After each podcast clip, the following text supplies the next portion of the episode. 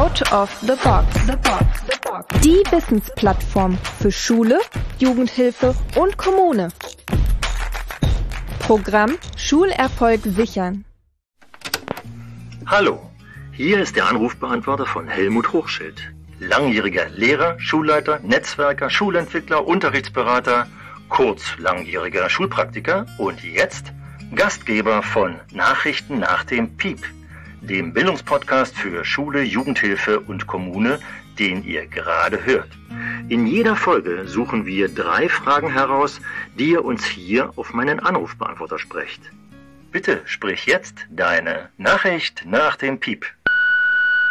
Hallo, Herr Hochschild. Hier ist Carsten Krause. Ich bin Sozialpädagoge aus Magdeburg und seit Anfang 2020 einer von 18 Kita-SozialarbeiterInnen, die in Magdeburg tätig sind, in verschiedenen Kitas. Und um mal ganz kurz zu umreißen, die Inhalte flankieren in unserem Bereich die Arbeit mit den Kindern. Wir arbeiten mit dem Team der Kita zusammen und ähm, ein elementarer Teil ist die Elternarbeit. Die gewinnt immer mehr an Bedeutung. Das weiß ich aus meinem Berufskontext heraus, dass dort äh, ganz viel sozusagen Bedarfe liegen. Und für mich ergibt sich daraus die Frage, mit welcher Haltung sollte ich für eine gelungene Arbeit mit den Eltern und Familien, was sollte ich dazu mitbringen? Wo liegen die Chancen? Aber wo sind auch sozusagen die Hindernisse? Also das, was es dafür braucht, um sozusagen die Brücke zu schlagen. Ja. Aus der Erfahrung heraus ist es so, dass wenn ich Eltern gewinne, natürlich auch gleichzeitig die Kinder mit im Fokus habe. Also das heißt, das ist ja allumfassend. Und da interessiert mich einfach mal, was muss ich äh, meiner Profession mitbringen, egal ob ich aus Kita komme, aus Schule komme ähm, oder anderen sozialen Bereichen. Was braucht es, um einfach da ähm, weiterhin äh, Erfolge äh, zu verzeichnen, beziehungsweise da äh, in Zukunft, dass was Gutes wächst. Genau, das interessiert mich und ich freue mich schon auf Ihre Antwort. Auf Wiederhören und alles Gute. Hallo und herzlich willkommen zur Folge 4 mit den Themen Elternarbeit, Ernährungsverhalten und Schulessen sowie psychische Probleme in der Schule. Wie ich finde, eine interessante Mischung, zu der ihr ja gerade die erste Frage von Carsten Krause gehört habt. Hallo, Carsten Krause. Ja, Elternarbeit. Äh, hm, Elternarbeit. Ein bis drei Elternabende im Jahr, oder? Den Ruf von Elternabenden beschreibt Reinhard May interessanterweise in einem Lied von 1992. Den Link findet ihr in den Show Notes. Ihr könnt mal reinhören. Äh, der Refrain besteht aus der Zeile Nichts ist so erlabend wie ein Elternabend. Muss ich noch mehr sagen? Also, das wäre die falsche Haltung, bei Elternarbeit nur an Elternabende zu denken. Sie fragen nach der Haltung. Mit welcher Haltung sollte man rangehen?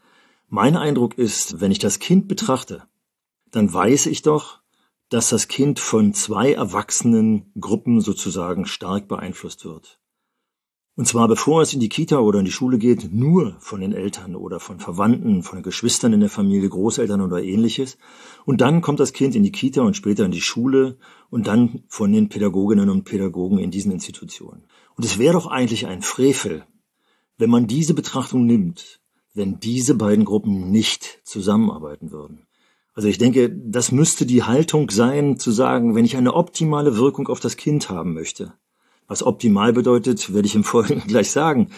Wenn ich eine optimale Wirkung auf das Kind haben möchte, dann müssen beide Gruppen mindestens miteinander kommunizieren, wenn sie schon nicht aufgrund von verschiedenen Bedingungen miteinander handeln können. Also ich denke, das müsste die Haltung sein. Aber Carsten Krause, Sie wissen wahrscheinlich mindestens genauso gut wie ich, dass das leider nicht die Haltung ist. Die Haltung, die offensichtlich oder häufig immer noch in diesen Institutionen Kita und Schule vorherrschen, sind gegenseitige Vorbehalte. Lehrkräfte, das weiß ich aus meiner Praxis nur zu genau, sind zufrieden, wenn sie keinen Kontakt zu den Eltern haben, befürchten, wenn es Kontakt zu den Eltern gibt, dass es nur Vorwürfe gibt und dementsprechend meidet man am besten den Kontakt. Wie kann man nun aber von dieser Realität zu der Haltung kommen, die ich aus Ihren Worten rausgehört habe und die eben aus meiner Beschreibung herauskam. Nämlich, wie schaffen wir es, dass die beiden Gruppen gut zusammenarbeiten im Sinne des Kindes? Wichtig ist, Sie haben gefragt, was muss die Profession der Pädagoginnen und Pädagogen mitbringen? Aus meiner Sicht erstmal diese Haltung, dieser Blick auf die Wichtigkeit der Zusammenarbeit der beiden Gruppen, zum ersten, und zum zweiten aber natürlich eine Offenheit für ein Miteinander, eine Kreativität für die Gestaltung von Kommunikationsprozessen, die Möglichkeit, den Perspektivwechsel einzunehmen, also dass die Pädagogin, der Pädagoge tatsächlich die Sicht der Eltern mit einbezieht, damit hier Einfühlsamkeit in das Gespräch mit hineingeht. Aber wir brauchen auch eine riesige Portion Kritikfähigkeit, denn oftmals schwingt Kritik auch äh, bei dem Gespräch zwischen Eltern und den Erzieherinnen und Erziehern oder Pädagoginnen und Pädagogen in den Schulen mit. Wenn ich da gleich sozusagen aggressiv drauf reagiere oder mit Abwehr drauf reagiere, dann kriege ich kein vernünftiges Gespräch hin. Also ein Miteinander statt eines Gegeneinanders. Das Gegeneinander hatte ich eben beschrieben, die Vorurteile, die herrschen, die Barriere, die häufig da ist, die auch dadurch geprägt ist, dass Eltern selbst Misserfolgserlebnisse in Schulen vor allem, in der Kita weniger, da das nicht so eine Erinnerung eine Rolle spielt, aber in Schulen vor allem hat und mit diesen Misserfolgserlebnissen dann oft auch in Gespräche hineingeht. So, wie knacke ich jetzt sozusagen diese Haltung? Äh, einerseits, dass ich die Kriterien, die Eigenschaften, die ich eben beschrieben habe, die Offenheit eben bei mir schaffe und sie mit einer guten Gesprächsführung bei den Eltern äh, auch schaffe. Ich will hier zwei interessante Beispiele nennen. Das eine habe ich selber erlebt, als ich in einer achten Klasse, also hochpubertäre Jugendliche, mit meiner doppelt gesteckten Kollegin, eine Sonderpädagogin, feststellte, dass uns die pädagogischen Schwierigkeiten über den Kopf zu wachsen drohten. Und da haben wir entschieden, und das auf der Elternversammlung den Eltern mitgeteilt, dass wir gerne, um sozusagen gemeinschaftlich hier uns gegenseitig zu helfen, Hausbesuche durchführen sollten. Und obwohl das nicht verpflichtend war zu meiner Zeit des Berufes, sind wir dann tatsächlich in alle, wir hatten eine relativ kleine Klasse in einer Berliner Hauptschule, in alle 20 Elternhäuser gegangen, haben jeweils zu zweit an einem Abend zwei Elternpaare besucht. Und wir haben es als eine Art von Fortbildung kennengelernt, die uns mitgeteilt hat, was eigentlich in den Elternhäusern denn das ist ja die Gefahr, dass wir sozusagen in den Elternhäusern eine Parallelwelt zu den Kitas oder den Schulen haben. In den Eltern haben wir gelernt, wie dort miteinander umgegangen wurde. Es war ein vertrauensvolles Verhältnis, was sich hier in diesen Gesprächen angebahnt hat, was sich dann in späteren Zeiten zu Gesprächen dann in der Institution bei uns in der Schule, aber auch natürlich in der Kita dann fortsetzen konnte. Also, ob man tatsächlich sich die Zeit nehmen kann, in alle Elternhäuser auch zu gehen und mal einen Hausbesuch zu machen. Das ist leider bei der Zeit, die wir haben, und damit ist sozusagen auch schon ein Hindernis genannt, nicht immer denkbar. Aber einige Hausbesuche zu machen, ist auf jeden Fall eine Möglichkeit. Eine zweite Möglichkeit, die ich in einer Schule kennengelernt habe, ist, dass alle Eltern, die ihre Kinder in dieser Schule einschulten, zu Elternseminaren gebeten wurden. Und tatsächlich sind nicht nur diese Eltern gekommen, sondern diese Elternseminare haben dazu geführt, dass beim Einstieg in die Schule sehr viel mehr Verständnis für die Pädagogik in der Institution durch diese Seminare geschaffen wurde, eine unheimlich tolle Gesprächsbasis mit den Eltern geschaffen wurde und damit konfliktträchtige Gespräche sozusagen nicht ausblieben, aber bereits in diesen Seminaren auf eine positive Art und Weise angebahnt wurden. Also zwei Beispiele, die die Haltung, dass Elternarbeit wichtig ist, nochmal konkretisieren und klar machen. Und ein dritter, letzter Aspekt in dieser kurzen Zeit hier in dieser Folge, den will ich nennen, bei einer guten Elternarbeit, also bei einer guten Gesprächsbasis, guten Kommunikation zwischen Eltern und Pädagoginnen und Pädagogen, haben wir bereits ein gutes Fundament für Prävention, für die Anbahnung von Problemen, für die Lösung von Problemen. Also wenn sich Probleme ergeben, welche das auch immer sind. Und da gibt es schon eine kleine Brücke in die nächsten beiden Fragen. Also zum Beispiel, wenn es Probleme, die ich beobachte beim Essverhalten eines Kindes sind, dann kann ich das frühzeitig zu Hause erkennen. Die Pädagoginnen und Pädagogen erkennen das eventuell auch in der Kita oder in der Schule. Und es kann sofort in die Gesprächsbasis mit eingebracht werden. Sind die Erkenntnisse ähnlich? Wo setze ich die Problemlösung an? Was gibt es für Problemlösungen?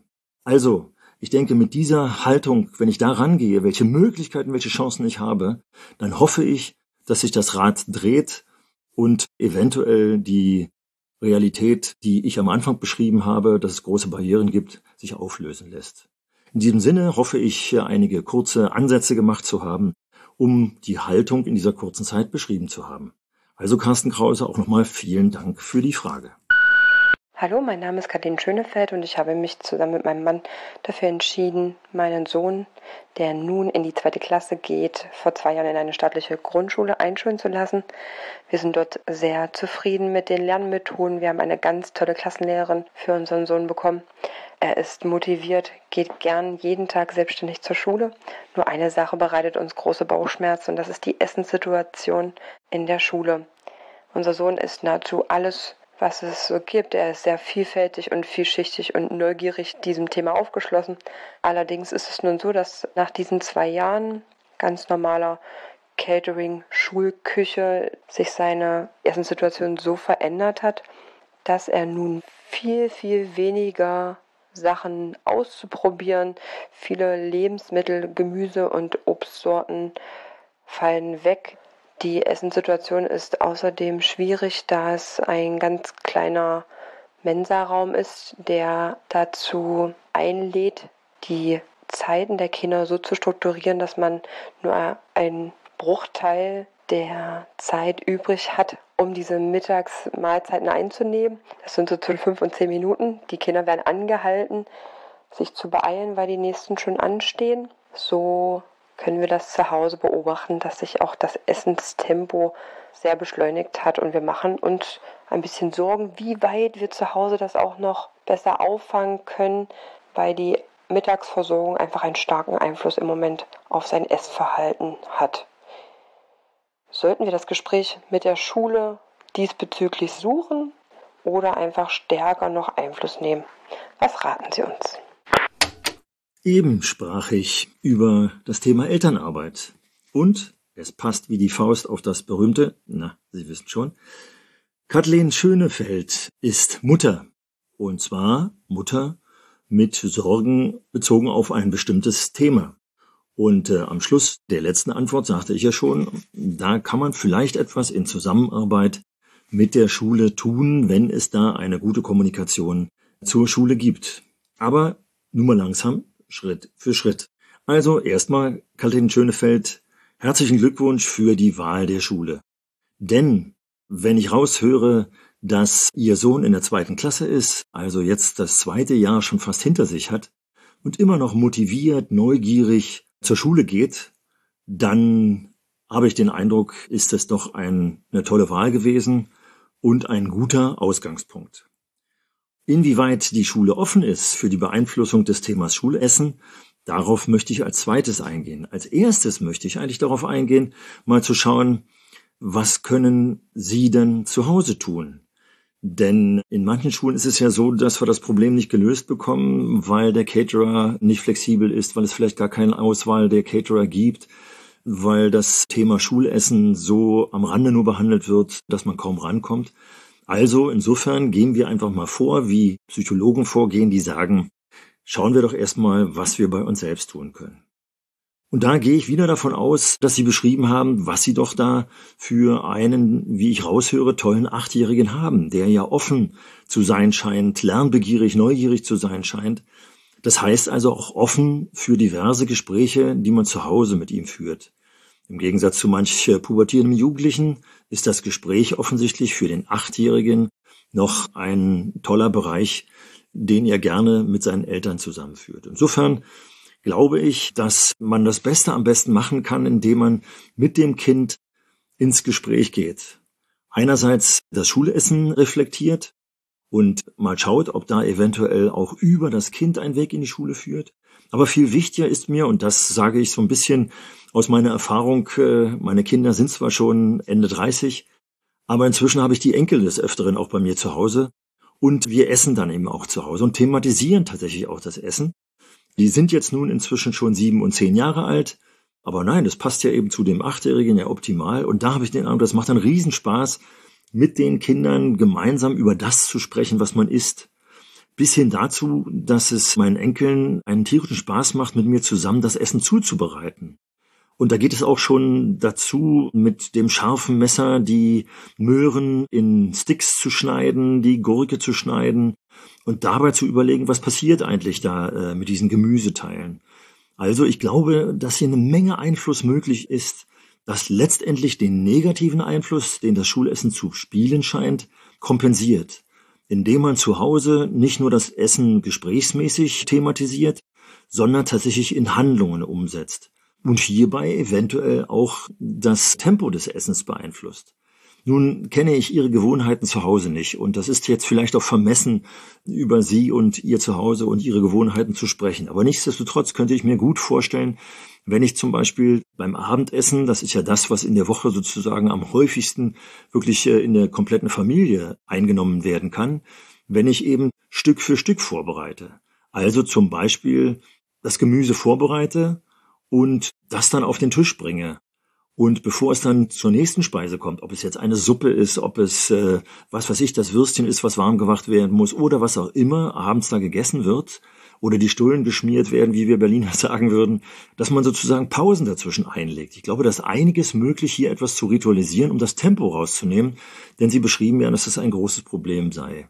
Also hier in aller Kürze nochmal zusammengefasst, zu Hause die Situation thematisieren, in Handlungen umsetzen und das dann mit Bewegungen und anderen interessanten Dingen gestalten, sodass dann tatsächlich auch einiges wieder äh, kompensiert wird oder über Bewegung verloren gegangen wird an Gewicht.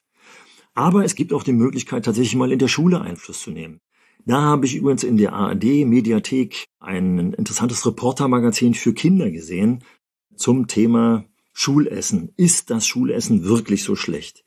Und ich finde, dass das einen tollen Blick auf Schulessen geworfen hat. Auch die Tatsache, dass wir von außen es vielleicht nicht ganz so kritisch sehen können. Denn Caterer haben einige Dinge zu beachten und ja, können eben auch nicht wirklich das für jeden so hinbekommen, wie man das gerne dann haben möchte, weil es eben so verschiedene Bedürfnisse sind. Andererseits ist es aber so, dass man hier trotzdem Gespräche mit dem Caterer führen kann, eventuell Umfragen, also das ist in diesem Bericht sehr schön beschrieben, in der Schule initiieren können. Also zum Beispiel eben mal zu schauen, ist denn Ihr Kind das Einzige, ich vermute nicht, dass diese Probleme hat. Insofern könnten die Kinder untereinander das thematisieren. Sie könnten dafür sorgen, das mit den Eltern zu thematisieren, vor allem dann, wenn mehrere Eltern eine ähnliche Einstellung haben wie Sie.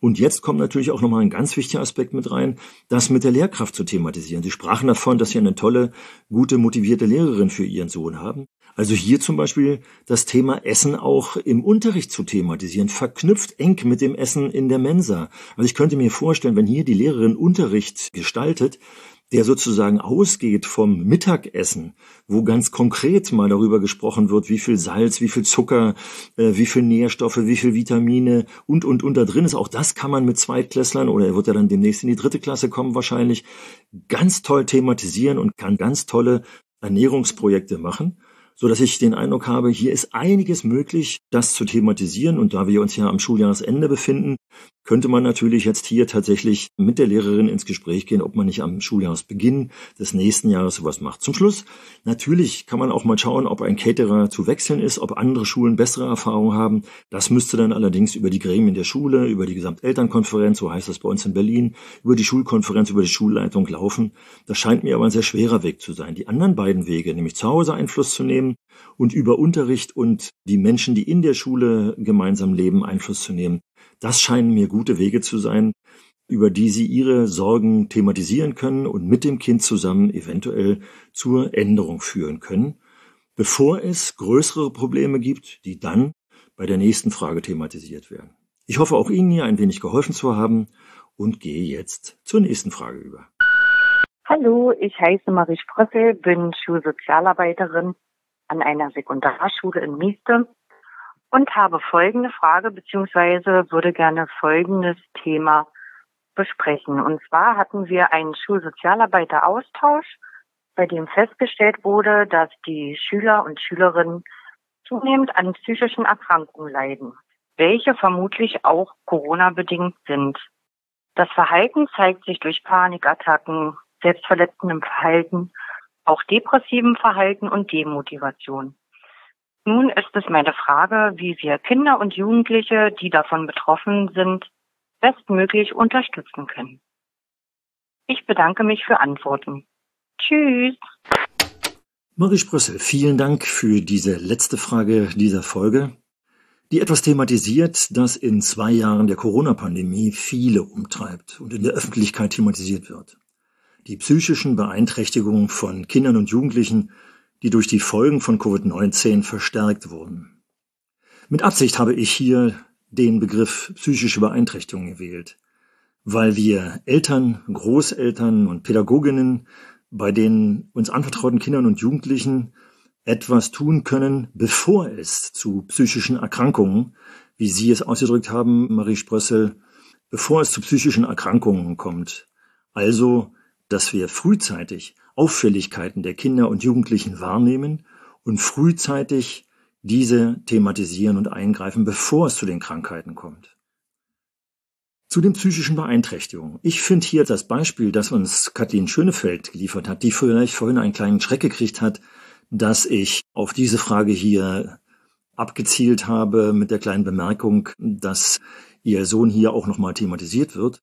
Und jetzt hört, es geht um psychische Erkrankungen. Nein, genau das ist der Punkt. Der achtjährige Sohn ist keinesfalls psychisch erkrankt. Er ist aus meiner Sicht auch noch weit entfernt von psychischen Beeinträchtigungen.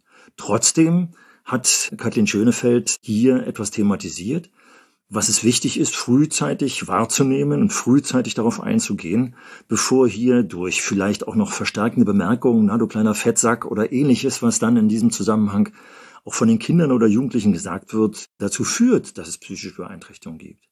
Also es geht tatsächlich darum, wenn Marie Sprössel Sie fragen, wie kann ich am besten unterstützen, dass hier tatsächlich frühzeitig wahrgenommen wird.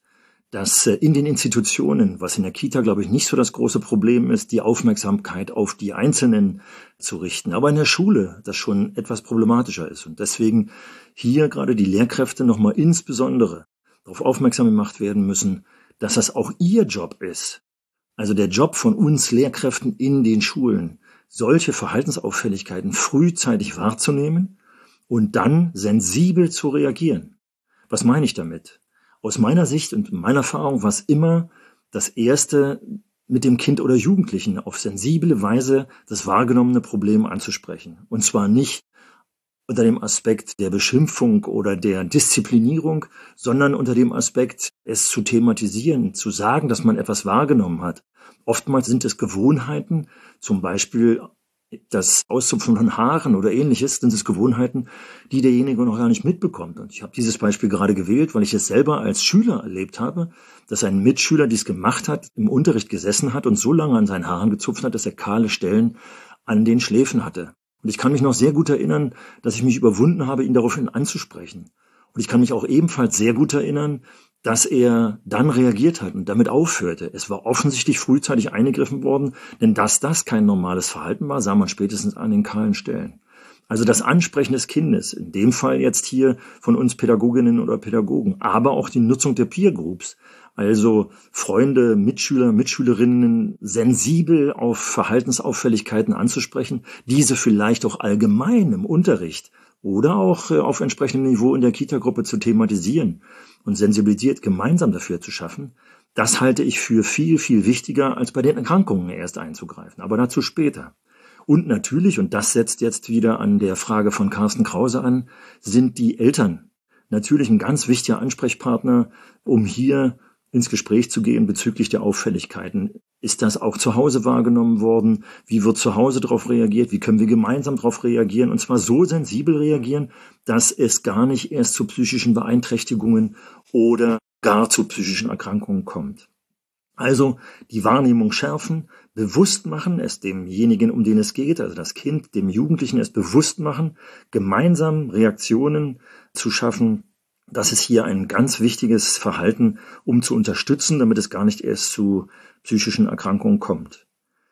Denn wenn es stärker wird, wenn wir tatsächlich von Erkrankungen sprechen müssen, und hier müssen wir, glaube ich, auch schon aufpassen, dass wir bei Verhaltensauffälligkeit nicht sofort von Erkrankungen sprechen. Aber wenn es denn soweit kommt, dass tatsächlich Suizidgedanken geäußert werden, dass Autoaggression so stark wird, dass es bedenklich wird, dass man mit Gesprächen eben nicht mehr eingreifen kann, nicht mehr präventiv handeln kann, dass Hilflosigkeit sich breit macht, dann ist es natürlich total wichtig, Experten mit einzubeziehen. Experten, die in entsprechenden Institutionen in der Regel zur Verfügung stehen, wie Schulpsychologie, Ich kann mich sehr gut erinnern, in der Schule, in der ich lange Jahre gearbeitet habe, habe ich, als ich die Schulleitung übernommen habe, Kontakt mit dem Arzt des Kinder- und Jugendpsychiatrischen Dienst aufgenommen, habe damit sozusagen das Netzwerk bereits im Vorfeld eröffnet, das wir dann nutzen konnten, wenn es tatsächlich dann zu krisenhaften Situationen bei den Kindern oder bei uns bei den Jugendlichen gekommen ist. Wir haben zum Beispiel, als wir festgestellt haben, dass es zunimmt, dass äh, das Lernverhalten durch äußere Beeinträchtigungen beeinträchtigt wird und sich auf das Verhalten auswirkt, haben wir eine Schulstation geschaffen, die wir anfangs noch durch Umwidmung von Lehrerarbeitszeit aufgebaut haben, die dann aber später zusammen mit der Schulsozialarbeit aufgebaut wurde. Also frühzeitig Institutionen schaffen und Kontaktmöglichkeiten schaffen, damit auch die Kinder und Jugendlichen von sich aus schon an diese Kontaktstellen gehen können. Und wie gesagt, wenn es dann dazu kommt, dass wir von Erkrankungen sprechen müssen, dann müssen hier eben auch außerinstitutionelle Medizinerinnen und Mediziner ran und müssen behandeln. Und dann ist es wieder unser Job, in den Institutionen an den Behandelnden dran zu bleiben. Also sozusagen das institutionelle Handeln mit dem medizinischen Handeln zu verknüpfen. Das scheint mir total wichtig zu sein. Und hier sind Sie als Netzwerkerinnen und Netzwerker auch diejenigen, die das befördern können, die entsprechenden Institutionen in Verbindung zu bringen. So, das war die dritte Frage. Und zwar haben wir jetzt wieder einen großen Themenkreis geschlagen von der Kommunikation mit den Eltern, von Einfluss der Schule auf das häusliche Verhalten und von Sensibilisierung für psychische Auffälligkeiten. Ich fand wieder eine spannende Mischung und freue mich deswegen auf die Folge 5 und auf die Fragen, die auf den Anrufbeantworter 0176 12 5767 8.5 gesprochen werden können. Und ich denke, dass es wieder Fragen sein werden, die nicht nur Interesse der Fragenden wecken, sondern inzwischen schon die Zuhörerinnen und Zuhörer, die uns regelmäßig gehört haben. Ich freue mich drauf und verbleibe Helmut Hochschild.